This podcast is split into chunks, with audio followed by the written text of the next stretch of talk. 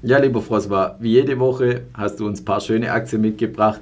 Immer drei Knalleraktien. Diese Woche ist alles anders. Es sind nur zwei Knalleraktien. Richtig, aber das sind zwei absolut spektakuläre Werte letzten sechs bis zwölf Monaten eine Top-Performance erzielt haben gegenüber dem Index und das macht diese Aktien extrem spannend. Ja, kommen wir sofort zur ersten. Wir haben die relativ neu im BX-Musterportfolio, es ist Adobe. Richtig, ja, die zieht wie verrückt, muss man ganz offen sagen. Wenn man die Performance anschaut, in den letzten drei Monaten plus 7% versus 1,5 für den Index, obwohl diese Aktie keine Dividende ausbezahlt. Ja, und du schaust auch die Kennzahlen immer etwas genauer an. Ja, was sticht dir da besonders ins Auge? Also ich muss dir ganz offen sagen, das ist eine absolut verrückte Aktie. Warum? Marktkapitalisierung von 275 Milliarden US-Dollar. Der Umsatz lag im 2020 bei 12,8 Milliarden Dollar und soll darauf gehen auf 24,488 Milliarden im 25.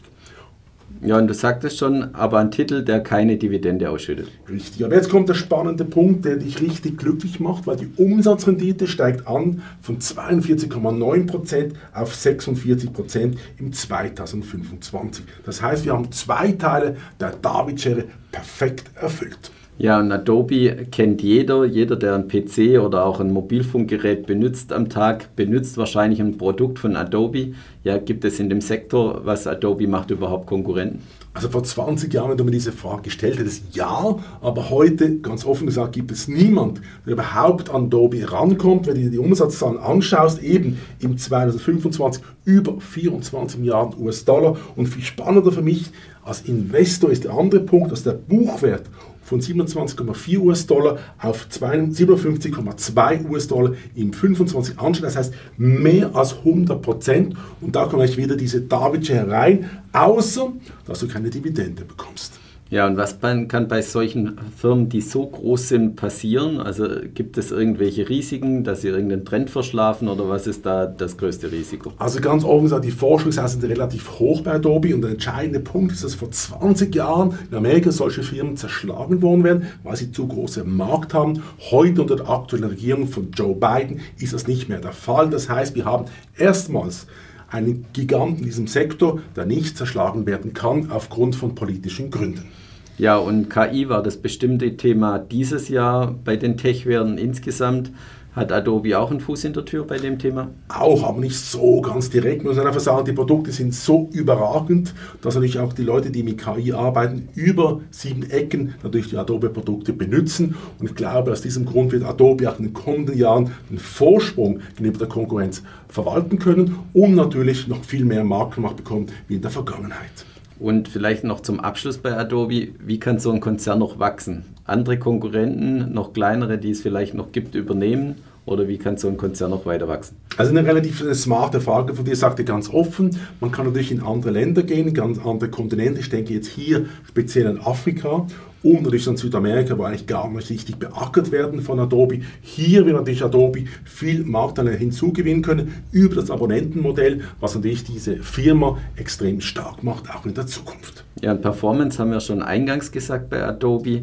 Geht es so weiter das nächste Jahr? Was rechnest du? Also wir müssen ganz offen sein. Im letzten zwölf Monaten dieser Titel 81% nach oben gegangen, während der Index 15,8%. Wenn ich jetzt hier sagen würde, ja, die Aktie geht nochmal 81% rauf in den nächsten zwölf Monaten, würde die Polizei unten da stehen und sagen, das ist unerlaubtes Renditeversprechen. Was ich sagen kann, ist ganz offen.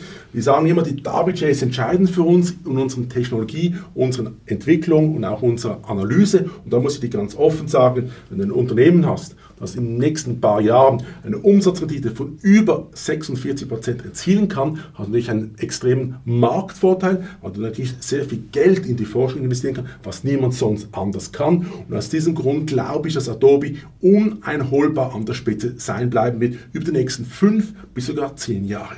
Ja, schauen wir von einem Tech-Wert, sehr interessant und natürlich dieses Jahr auch im Fokus, vielleicht zum etwas konservativen oder auch anders gesagt langweiligeren Wert, aber so langweilig ist der zweite Wert gar nicht. Nein, das ist Wolters Klüver kommt aus der Holland und ist für mich der absolute Top-Wert, den es zu haben gilt in den nächsten fünf Jahren auch in Europa, weil hier die digitale Transformation entscheidend ist. Und wenn man die Zahlen anschaut, haben wir hier im Gegensatz zu Adobe den perfekte David-Schere. Vielleicht noch zum Start, bevor wir die Zahlen genauer anschauen. Was macht die Firma genau? Und du sagtest schon, digitale Transformation. Wo will das Unternehmen hin? Also es gibt jetzt ganz etwas Neues, dass sie hingehen, das sind sogenannte für die Rechtsanwälte, dass sie ganze Datenbanken aufbauen, dass die Rechtsanwälte direkt mit Eingabe von Daten bestehende Rechtsfälle äh, eruieren können und mit dem sie die Beratung viel schneller geht wie in der Vergangenheit, wo du in die Bibliothek gegangen bist, um alles nachzuschauen. Hier ist es ganz etwas Neues, das Walters Cleavers machen möchte und in Konkurrenz steht mit einem anderen Titel, der heißt Relx aus Amerika, hat ein Marktkapitalisierung von 60 Milliarden Dollar und ich sage, Walters Cleaver hat natürlich viel Potenzial. Und wenn man die Zahlen anschaut, muss ich sagen, begeisternd. Warum? Weil es genau die perfekte David Share ist. Ja, schauen wir die Zahlen in dem Fall genauer an. Richtig. Welche drei Kriterien werden erfüllt? Also Umsatz geht rauf von 4,6 Milliarden Euro im 2020 auf 6,26 Milliarden. Dann entscheidend die Umsatzrendite geht rauf von 24,2% auf 27,2% und das EBIT von 1,124 Milliarden auf 1,7 und der entscheidende Punkt für dich ist natürlich immer die Dividende, die geht rauf von 1,36 Euro auf 2,33 Euro im 2025. Und du sagtest schon, gibt einen großen Konkurrenten oder was Vergleichbares noch in Amerika. Gibt es in Europa auch noch in der Branche was Vergleichbares oder sind Sie da der absolute Marktleader? Also in diesem Bereich, wo Sie tätig sind, das ist besonders speziell im wissenschaftlichen Bereich, hat Wolters Klüver keine Konkurrenz. Natürlich ganz kleinere Firmen, auch in Europa und Amerika, aber sie sind relativ minimal. Und aus diesem Grund wird Wolters Klüver die kommenden Jahre die absolute Nummer eins in diesem Sektor bleiben.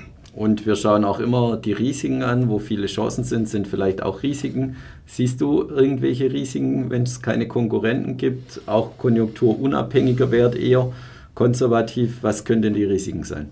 Also ich muss dir ganz offen sagen, wenn wir die Zahlen anschauen, die wir eruiert haben für Sie, aus der Datenbank mit 40.000 Aktien, muss ich die ganz offen sagen, weil das Clovers ist exzellent positioniert, auch aufgrund der jetzigen Umsatzrendite, die schon relativ hoch ist. Das heißt, das Unternehmen kann viel Geld in Forschung reinvestieren.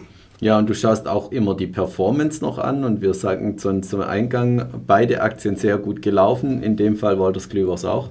Ja, ich würde sagen, eine super knalle Aktie, offen sagen, nach deiner Terminologie. Warum? Den letzten 90 Tagen muss ich fast festhalten, plus 16,2% versus 2,1% für den Index und über ein Jahr ist es 27% versus 7% für den Index. Und wir haben alle keine Glaskugel da, aber auch bei der Aktie die Frage, wie geht es weiter? Was macht die Aktie nächstes Jahr? Ich sage dir ganz offen, es gibt ein englisches Sprichwort, das heißt, der Trend is your friend.